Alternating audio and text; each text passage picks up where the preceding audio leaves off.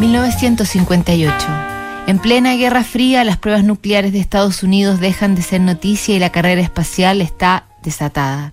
Se funda la NASA y se desintegran el Sputnik 1 y 2 y con él la solitaria perrita laica.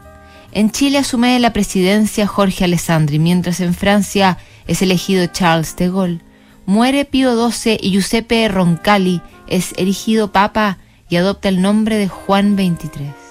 El mundo ya bailaba al ritmo del rey, las jovencitas se derretían con cualquier aparición de Elvis Presley y se consagraba como el referente del rock and roll.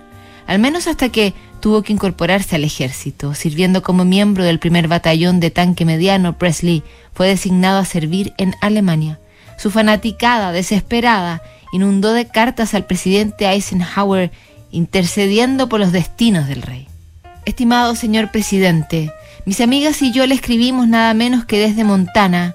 Mandar a Elvis Presley al ejército ya nos parece bastante malo, pero si le afeitan las patillas, nos moriremos. Usted no sabe lo que sentimos por él. La verdad es que no entiendo por qué lo tienen que mandar al ejército, pero le pedimos que por favor, por favor, no le corten el pelo a cepillo. Por favor, por favor, no.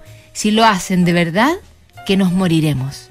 Amantes de Elvis Presley, Linda Kelly, Sherry Bain y Mickey Matson. Presley Presley es nuestro lema. P-R-E-S-L-E-Y, Presley. A pesar de las plegarias, el pelo sí se lo cortaron. Estuvo en Alemania hasta marzo de 1960 y a su regreso fue honrado con el rango de sargento. A menos de un mes estuvo de vuelta en un estudio de grabación para retomar la carrera destellante que lo esperaba. Revisamos mañana. Otra carta notable que en.